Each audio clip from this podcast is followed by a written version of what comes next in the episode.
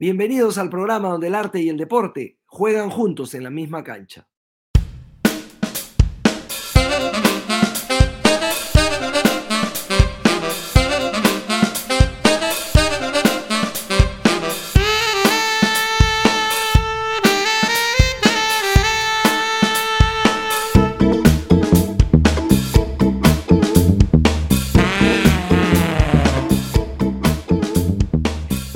Continuamos en conversaciones desde la grada y tenemos el placer de tener al arquitecto, al reconocido arquitecto Augusto Ortiz de Ceballos acompañándonos esta tarde. Augusto, inmediatamente pregunta a boca de jarro, ¿hay alguna coincidencia entre las disciplinas uh, deportivas y la arquitectura? Sí, claro que sí. Gracias Ricardo por la invitación. Y sin duda, eh, entre los primeros monumentos eh, de la arquitectura están espacios que han servido para, para, para deportes, ¿no? Desde Grecia, ¿no? Las, maratones y los, los espacios de auditorio, los, los espacios, digamos, en que el pueblo concurría a ver eh, eventos deportivos de toda naturaleza, ¿no? Eh, y es todo un reto conseguir desde siempre esa tensión entre el evento deportivo y, y, la gente, ¿no? el espectador. Yo he diseñado este, en Cajamarca un, el, el, coliseo más grande del Perú techado ahora. Ha habido los americanos de volei, han estado los carnavales naciendo ahí, y ahí es, es de 8.000 personas. Y el, la tensión clave es importante, ¿no? Tratar de que todos vean, que todos participen, que haya un eco y por lo tanto, y esto en la historia de arquitectura es clave, porque en Múnich se hicieron esos, eh, esas cosas colgadas para que un poco el cielo estuviera ahí, la gente pudiera caminar de un lado al otro.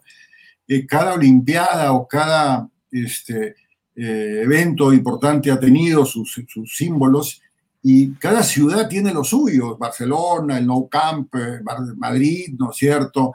Eh, Boca, en Buenos Aires o el Millonarios, digamos, el de River Plate por lo tanto, el estadio es un referente, ¿no? Es una identidad. Y la arquitectura tiene que conseguirlo, tiene que acertar. Va a ir cambiando ahora el, el, el mundo de, de, lo, de, lo, virtual, hace que de repente las luces y la, el emblema, los símbolos, ¿no? los iconos estén más presentes. De modo que es un tema constante desde Grecia, ¿no es cierto?, hasta hoy, qué cosa y cómo hacer un, un, espacio deportivo bien para cualquier arquitecto, ¿no? Suele haber un correlato entre la idiosincrasia, la filosofía de un pueblo y sus escenarios deportivos, pero me refería, Augusto, más al, eh, al proceso creativo. ¿Es similar? ¿Hay, ¿Encuentras alguna similitud entre el proceso creativo de, de, de la arquitectura y, el deporte. Tú, por ejemplo, has jugado, has jugado nos comentabas en la pre-entrevista, fútbol y, también tenis. ¿E, ¿Encuentras algún, algún paralelo?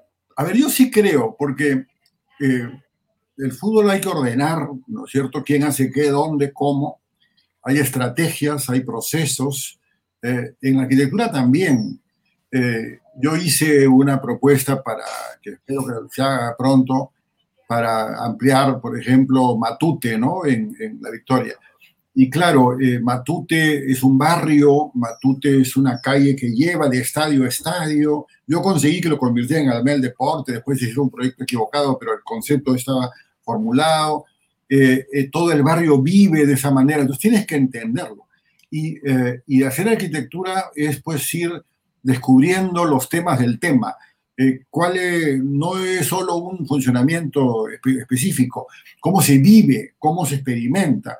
Y cualquier buen estadio hay unos anuncios distantes, hay una identidad, hay un icono, hay un acercarse y hay un convivir, hay un encontrarse. Me acuerdo que cuando fui en Barcelona a Nou Camp era fascinante, ibas en metro, poco a poco aparecían más y más camisetas luego caminabas y entrabas a este templo, ¿no? Porque en el fondo es, pero es un templo amable, cordial, ¿no? Que no excluye a nadie, pero, pero donde las reglas son otras y, y por lo tanto, claro que hay una, y, y el método y la lógica de, de, por qué las cosas son como son y qué cosas simbolizan, eh, está ahí. Y también está en, en, un buen equipo, ¿no es cierto? El Barcelona, por ejemplo, convirtió jugar en equipo en su identidad.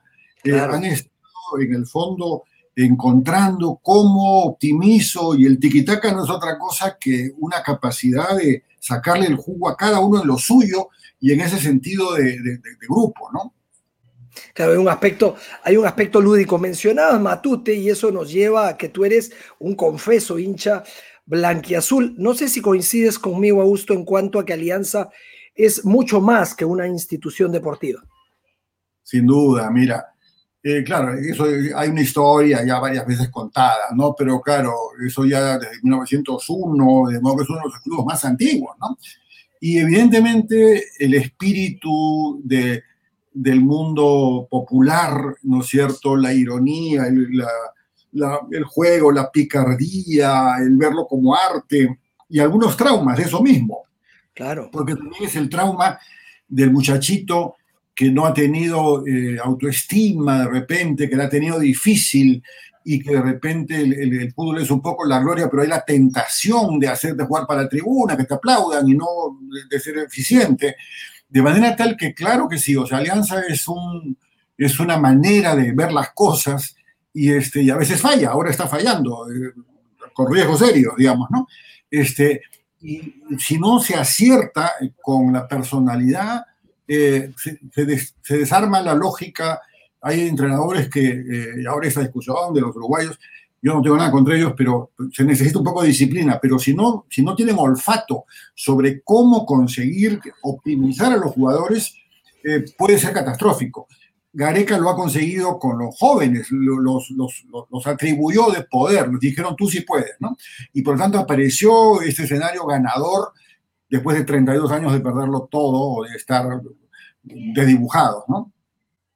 Claro, ah, conversábamos con Alonso Cueto eh, en, otro de los programas y nos contaba el aspecto religioso que tiene el fútbol y eso en Alianza es evidente, ¿no? El hecho de que juegan inclusive pues con camisetas moradas en el, en el, en el mes de octubre. Hablando de Alianza, nos contabas fuera de, cámaras eh, y fuera de micrófonos que habías que tú habías tenido la oportunidad de ver al, Cholo Hugo Sotil en Wembley con la camiseta del Barcelona. Cuéntanos un poco la experiencia. Claro, y hasta con Alonso y con Augusto Álvarez, jovencitos, entrevistamos a Teófilo Cubillas precisamente en Oriente y vimos todo ese ritual, ¿no? Salen a la cancha, eh, saludan al Fedor Morado, suben, ¿no? Ya. Y claro, a mí me tocó el 72 al 74, hice una maestría en Londres, y Sotil ya jugaba por el Barcelona. Y me acuerdo que fue a jugar a Wembley, de modo tal que yo me fui con algunos peruanos a Wembley.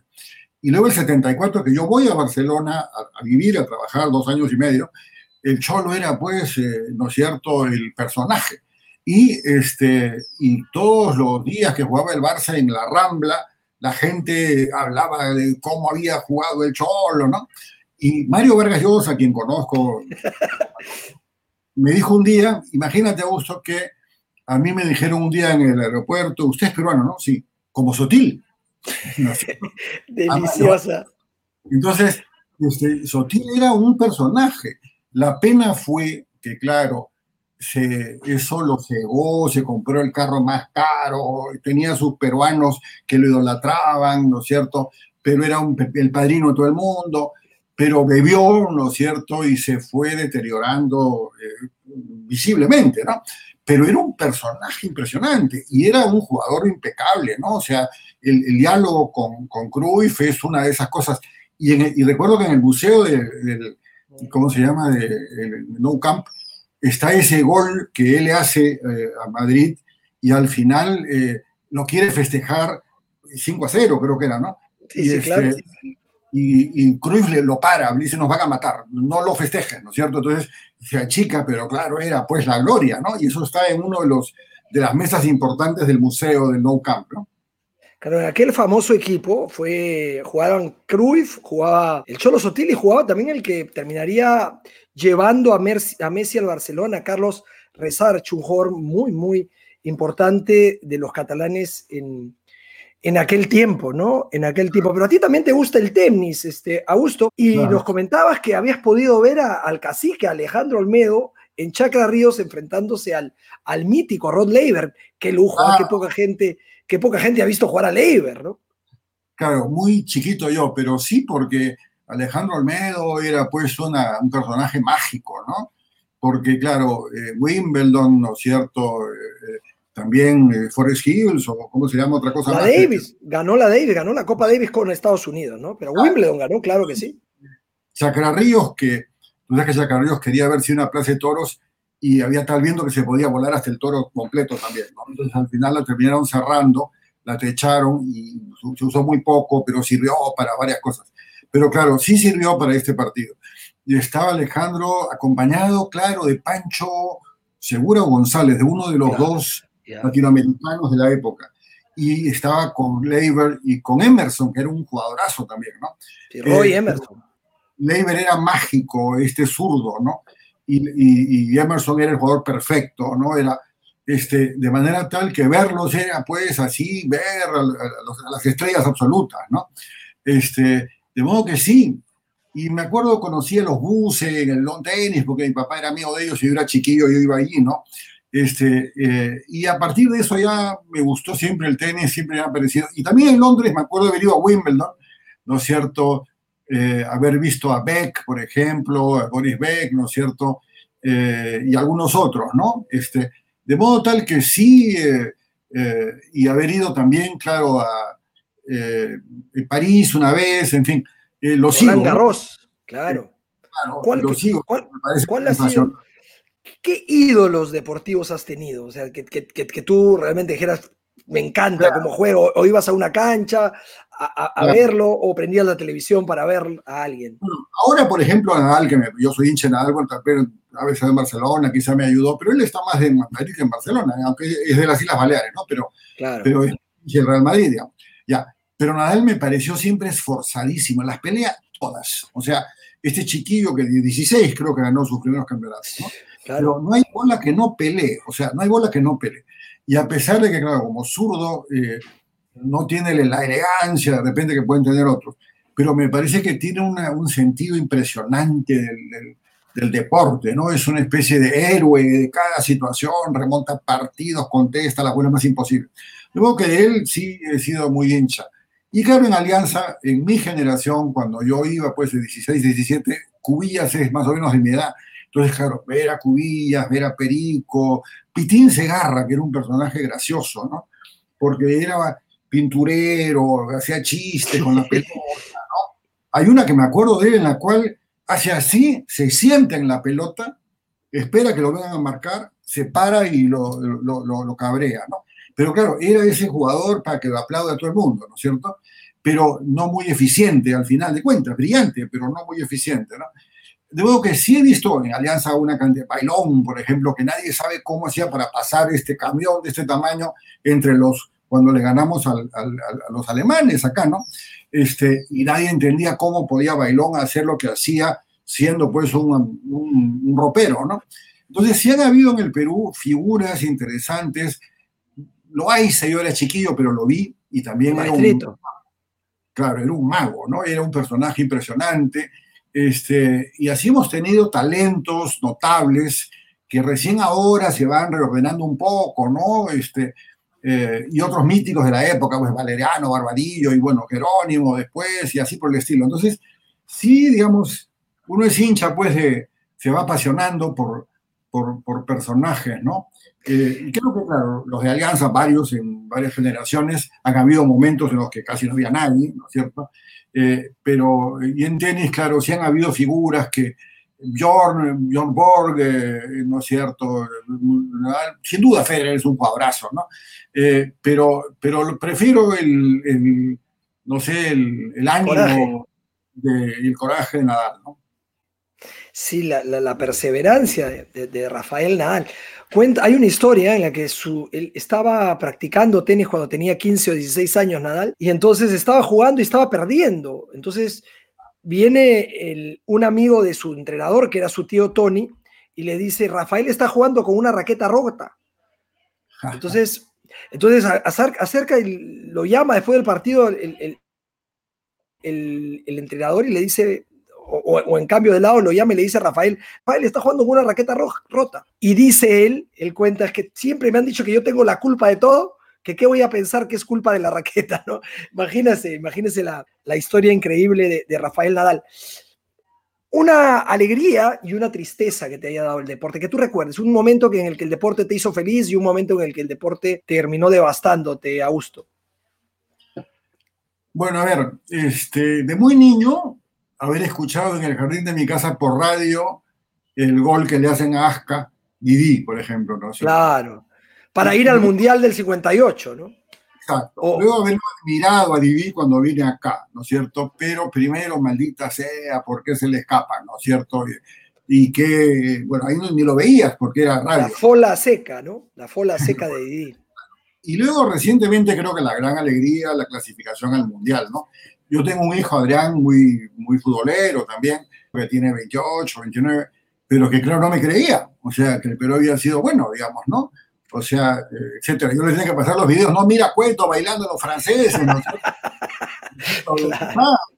Pero claro, era, sí, papá, pero todo el mundo se ha vuelto hincha de equipos del mundo entero, eh, lo cual está bien de paso, pero era porque los peruanos nos daban vergüenza o, resultaban incómodos, digamos, como situación, ¿no? Han habido, esto se puede matizar, pero evidentemente hemos tenido eh, mucho tiempo una una imagen de, una actitud de perdedores, una actitud de, de, que, no era para nosotros ganar, ¿no?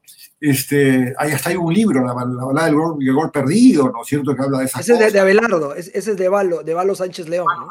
claro que sí, eh, que también es muy amigo y muy, muy futbolero y muy aliancista, ¿no? Este, pero ha habido puesto un trauma largo, ¿no? Y yo creo que lo bonito ha sido, y eso le pasa al Perú en general, lo ha pasado con los muchachos estos días, que ya se asume el mestizaje, que ya se asumen las identidades y que el Perú termine siendo plural, ¿no? Yo me acuerdo, mira, no, bastaba ver la foto de la selección, esa que nos llevó al Mundial, y, te dabas cuenta, pues, de eso, ¿no? Y por lo tanto, y, además estos reclamos contra el racismo y más cosas muy bien llevados y muy, muy afirmativos. Y eh, yo una vez escribí un articulito diciendo que los dirigentes tienen que aprender los jugadores. Los jugadores eran profesionales, los dirigentes no. O sea, los dirigentes eran tramposos jugadores y en cambio la promoción de jóvenes eh, que se han hecho se han buscado en todas partes. O sea, hoy día hay jugadores peruanos que han estado en Holanda, en Alemania, en todos lugares. Pizarro el primero, pero muchos más. Y por lo tanto, el jugador peruano eh, joven hoy día tiene otra actitud. Algunos se desvían, Remo Manco, que era brillante y que, y que se perdió, ¿no? Pero yo creo que estamos ante una generación interesante, ¿no? Este, ojalá pues remonte estos días, eh, esto que, en fin, ganarle a Messi tampoco es fácil, ¿no? No, claro que, claro, claro que no. De hecho, yo pensaba, me has, me has retrotraído a la selección del, del 81, ¿no? Aquel, aquel equipo fabuloso que es el mejor equipo peruano que yo, que yo pude ver. Eh, eh, el equipo de Cueto, de Barbadillo, fabuloso, ¿no? ¿Qué, ¿Qué, grandes equipos de fútbol recuerdas tú, equipos que te han representado? A ver, bueno, esa, esa alianza que me tocó ver con Babalú, este, Pitín, Perico, Cubillas, Cueto, que incluso empezó de puntero. Este, sí, era puntero. ¿no? Eh, Bailón, ya. Y claro, ese es, una, ese es un equipo de alianza impresionante, digamos, ¿no? Yo recuerdo haber visto también, ya muy chico, pero claro, eh, Félix Castillo, Guillermo Barbadillo, Valeriano López, eh, Joaquín Gómez Sánchez, Vides Mosquera también, o sea, han habido alianzas emblemáticas dos o tres veces que para mí eran importantísimos, ¿no? Este, y la selección peruana... Eh, ¿Y, del mundo? ¿Del mundo equipos? Y en el mundo, claro, este, bueno, yo... O, selecciones, ¿no? Pero sí, por ejemplo, el Bayern Múnich me parece un equipo muy potente, muy sólido, el Liverpool de ahora también me parece buenísimo. Eh, el Ajax me cae bien, eh, pero yo he sido menos atento al, fútbol mundial porque me tocó de joven que el, nuestro me interesaba y, yo iba mucho al estadio, al estadio nacional.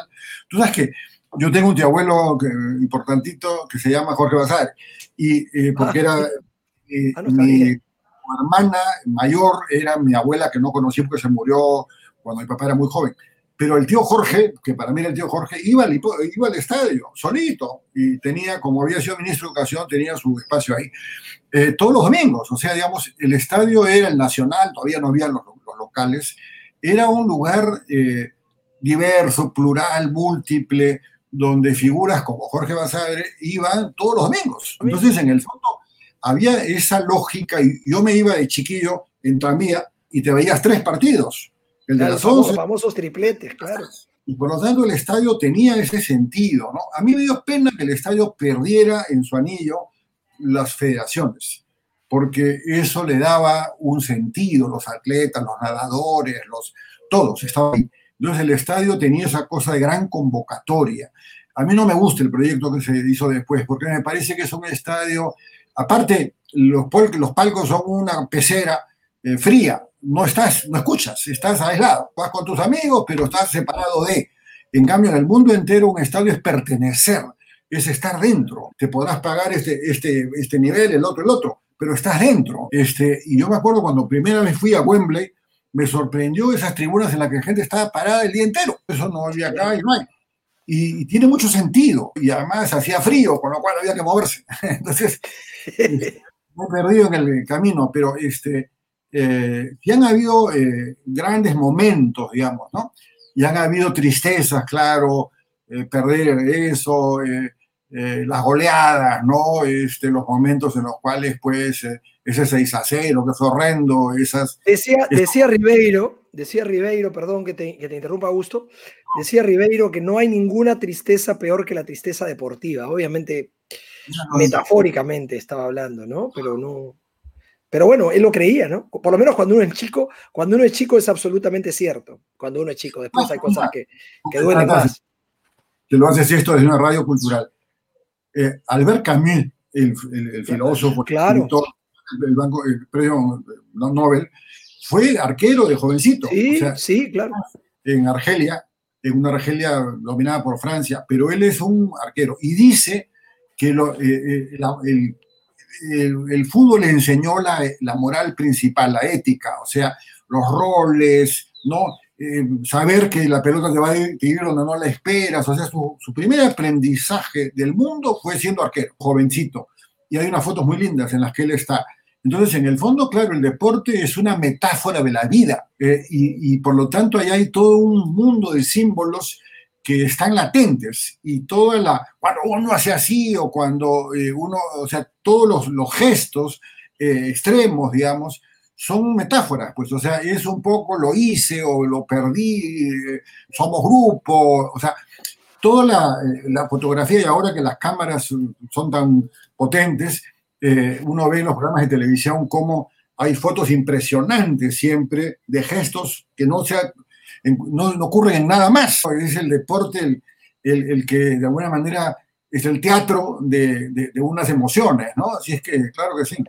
Bueno, Andrea Agassi en, en, su libro trataba de contar cómo era el puntaje del tenis y hay muchas frases en inglés, palabras en inglés que, que hablan de, de cosas que tienen sentido en la vida, ¿no? Game, eh, surf, eh, tie break, este, bueno, y así de hecho, de, hecho empezó su maravillosa biografía. Eh, Augusto, nos contabas que también te gustaba mucho el ajedrez. ¿Quién es tu, tu ah. ajedrecito en el, en el, reino de los lejos? Mira, cuando yo era chico era Obotnik o tal, y mi hermano Felipe era de, Jail, tal.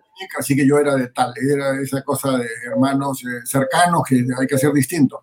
Pero además tal me parecía más creativo Tal era un loco maravilloso, ¿no es cierto? Fischer eh, también luego tiene una actitud en, cambio, hay, hay ajedrecistas predecibles que todos lo juegan perfecto. Y en cambio, hay otros que de verdad eran capaces de, cosas muy inesperadas, ¿no? Casablanca, tal, este, Fischer, otros, ¿no? Entonces yo ya hace tiempo que no juego, pero sí de niño, eh, por un familiar que se metió en este tema y nos, nos, metió a, a, sus sobrinos, digamos, yo y a, Felipe eh, y a Rafael, mi hermano también un poco, este, a jugar ajedrez. Y era fascinante, ¿no? Marco Martos, el poeta, era un gran ajedrecista. Ah, no, no, no lo sabía. Y mira, búscalo, porque Marco fue ajedrecista de los primeros 10 del Perú, digamos, ¿no? Este, y así habían otros, ¿no? Entonces, eh, y el Perú tuvo sus ajedrecistas y los tiene hoy, por supuesto. O sea, hay ajedrecistas peruanos buenísimos, ¿no? Los y es un ejercicio interesante porque eh, es un reto inteligente, intelectual, de cálculo, de, posibilidades, ¿no? Y de metáforas, ¿no? Yo también dibujo un poco, eh, empecé a dibujar con Cristina Galvez. Y Cristina Galvez tiene unos cuadros maravillosos sobre el ajedrez y graciosamente nunca quiso saber cómo se jugaba. A ella la fascinaban el rey, los caballos, la reina, el obispo, esto, el otro. Los dibujaba en su cabeza, pero nunca le, nunca le interesó este, eh, entender eh, el caballo de dos para acá y una para allá. No le interesaba, le interesaba la, la, la fascinación de ese juego que es un juego que también es una metáfora. Rey, reina, caballo, alfil, peón. O sea, es una estructura social, son dos, dos, es una guerra. Entonces, en el fondo, el juego y el deporte son también metáforas, ¿no? Y además es ejercicio físico, ¿no? Eh, esta cosa sabia, eh, griega, pagana, de cuerpo sano mente sana, de que tengas el placer asociado a la inteligencia al cuerpo, ¿no? Que hoy día la generación joven ha recuperado, ¿no? O sea, el cuerpo se vuelve una herramienta eh, valorada, ¿no? Mientras que antes no. Cuando yo estaba en España en los 70 la gente chupaba, trago, esto, el otro, ¿no? Hoy día corre por la calle, hace otra cosa. O sea, es otra España, si la vas a ver, que te acuerdas del mismo lugar, y esto ya, ¿qué les pasó? ¿Cuándo cambió todo? Lo equilibran más, seguro. Hacen lo uno, pero también lo otro, claro. Hay, hay, hay, hay me atrevo a, a, recomendarte una película sobre ajedrez que se llama La jugada maestra, bueno, esa es la traducción en español, que habla, da cuenta de eh, el famoso match del siglo entre Kasparo, eh, Karpopi y, perdón, entre Bobby Fischer y Boris Spassky, entre Robert Fischer y Boris Spassky en, en, Finlandia. Es una película magnífica. Y hay una serie ahora que la están dando en Netflix que se llama Gambito de Dama, que no la he visto, pero que he escuchado muy, muy buenas críticas, críticas al respecto. A propósito del ajedrez, decía Gary Kasparov que él el ajedrez le parecía un juego maravilloso, pero que en algunos casos remitía mucho a la memoria. Es decir, porque todos empezaban desde una posición determinada que él sugería, no sé qué piensas tú al respecto, que el ajedrez debería jugarse, empezarse a jugar de una manera desordenada. Entonces, de esa manera desordenada, los jugadores iban a tener que ser creativos sin tener ya una estrategia planificada. Es decir, allí realmente para él se iba a probar quién tenía más eh, capacidad de, pensamiento lateral o divergente, quién era más creativo.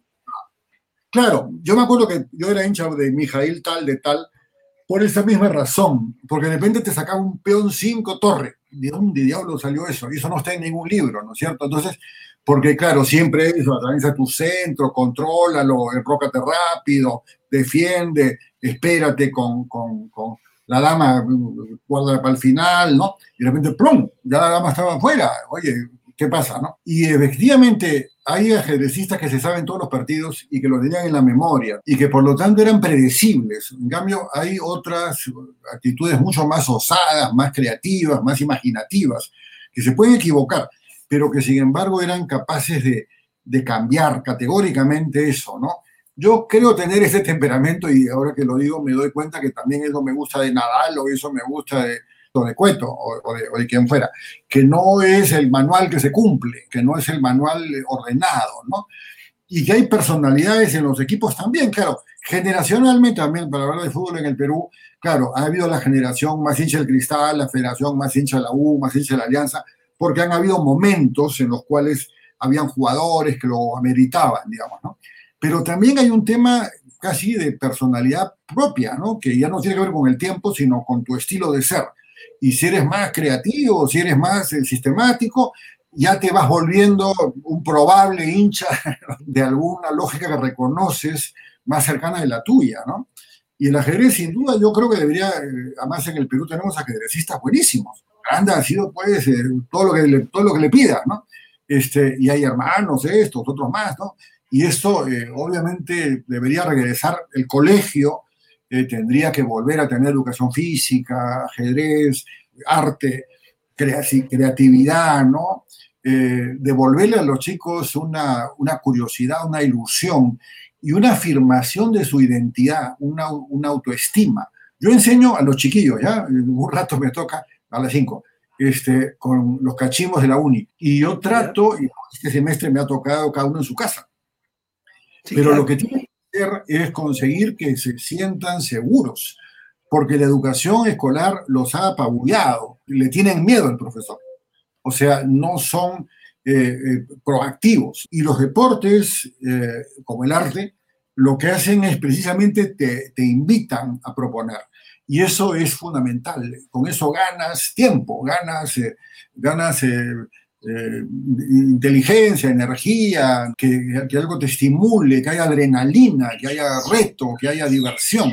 Eso es clave. No, no, y para eso es importante tener un, un modelo y por aprendizaje vicario, por imitación, a veces los, las nuevas generaciones quieren ser como, como sus ídolos. Y sí, tienes razón en cuanto a que de alguna manera uno prefiere aquellos con los que se sienta más identificado, más cercano. Y en ese sentido, la pregunta siguiente se decanta sola. Y ya, ya, ya como para ir cerrando, ¿Maradona, Messi o, o Pelé? O, o, los tres? ¿O es una pregunta sonsa? A ver, mira, no, nada tonta, muy importante, pero este, yo creo que prefiero a Messi por, ¿por qué? A ver, él era sensacional, eh, pero era dotado, era, eh, tenía, digamos, todo a favor. La pulga Messi no tenía todo a favor. Es cierto.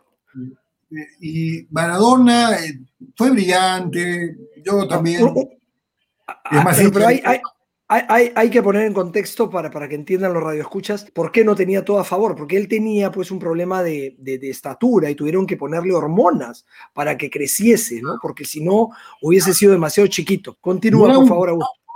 Un muchacho con problemas de concentración, ¿no? O sea, digamos, su, su, su, necesitó que el fútbol se le convierta, era obsesivo en el fútbol, pero luego progresivamente esas obsesiones se van a convertir en una inteligencia de las cosas, en una actitud de ir entendiendo.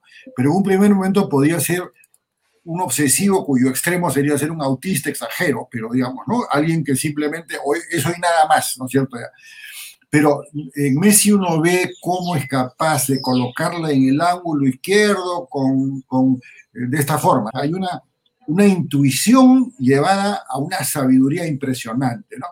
Claro, Pelé era pues una pantera, era físicamente un jugador muy poderoso, muy creativo, yo creo que cambió al fútbol sin duda y fue interesantísimo. Y un gran tipo, ¿no? O sea, un personaje también con un espíritu interesante, competitivo, limpio, no, no, era faulero, no hacía trampas, digamos, ¿no? A mí Maradona, yo prefiero al Boca en el mundo argentino, pero Maradona hay momentos en que me ha caído bien, pero Siempre me ha parecido un divo, un personaje que cree que el mundo es él. Yo creo que Maradona impidió que Messi le fuera bien en el Mundial anterior de pura pica y de pura mala onda. Y que Maradona, además, ya estas historias de droga y todo ya son impresionantes, ¿no? Entonces, en Maradona hay ese talento encontrado en la calle, no lo dudo, pero eh, muy payaso, muy, en el peor de los sentidos payaso, ¿no? Muy, muy demagógico, muy facilón. Y claro, el gol con la mano, pues tampoco es que sea para estar eh, orgulloso, ¿no? Entonces yo creo que en Maradona hay unos falsos valores mezclados con un talento enorme. Entonces es difícil eh, guardar ese hinchada. Y si le ves la cara y la pinta eh, cualquier rato ahora, te da vergüenza ajena, no te da entusiasmo, ¿no? En cambio, Messi es correcto siempre, es un profesional absoluto, ¿no? Ya, y Pelé lo era, ¿no? Pero yo creo que Messi ya es más completo. Quizá también son otros tiempos, ¿no? Porque ahora los entrenadores, la información, la, la, cosa atlética, o sea, le pone a los jugadores una cantidad de fichas que no se tenían antes, ¿no? Toto Terry se iba a chupar antes de los partidos, por lo tanto, el jugador de, de, los años 50 eh, era un jugador con otro cuadro de lógica de su oficio mismo, ¿no? Pero yo creo que con, todas las habilidades prefiero a Messi, ¿no? En esa lista. Eh, Messi, Messi además, claro, de repente Pelé en esta época hubiese sido Messi, pero, pero uno tiene la sensación de que el deporte va evolucionando, ¿no? Es decir, Nadal y Federer probablemente eran mejores que Borg y McEnroe, siendo grandísimos Borg y McEnroe, pero también eh, Bolt era mejor que Jesse Owens. Entonces, en esa, en esa lógica, Messi debería ser mejor. en habilidad. Hay otras cosas que tienen que ver con liderazgo y, con otros aspectos que pueden, ser, que pueden también entrar en, en, consideración en los que quizás Maradona Pelé sean superiores a Messi, pero en habilidad, en habilidad, en asistencia y en uno contra uno, yo también debo coincidir contigo, Augusto, que, que Messi era, era, era mejor que, que Maradona y que Pelé. Augusto, un placer enorme haberte tenido acá en el, en, el, programa. Hemos disfrutado cada segundo y quería agradecerte mucho el haber estado con nosotros el día de hoy, Augusto. Oye, lo felicito por el programa, me parece genial. La cultura tiene que ser divertida y por lo tanto es muy importante que la armonía lo entienda así. La cultura es vida, la cultura es animación, la cultura es curiosidad, la cultura es, es, vitalidad, no es adorno, no es una cosa excluyente, no es un, no es aburrida ni es solemne, es cotidiana. De modo que me parece formidable que ustedes este, eh, carguen las pilas de todo el mundo para que nos interese la cultura y el deporte. Gracias a ustedes. Te, mando, te mando un abrazo grande, Augusto, reiterarte las gracias. Chao, chao. Gracias.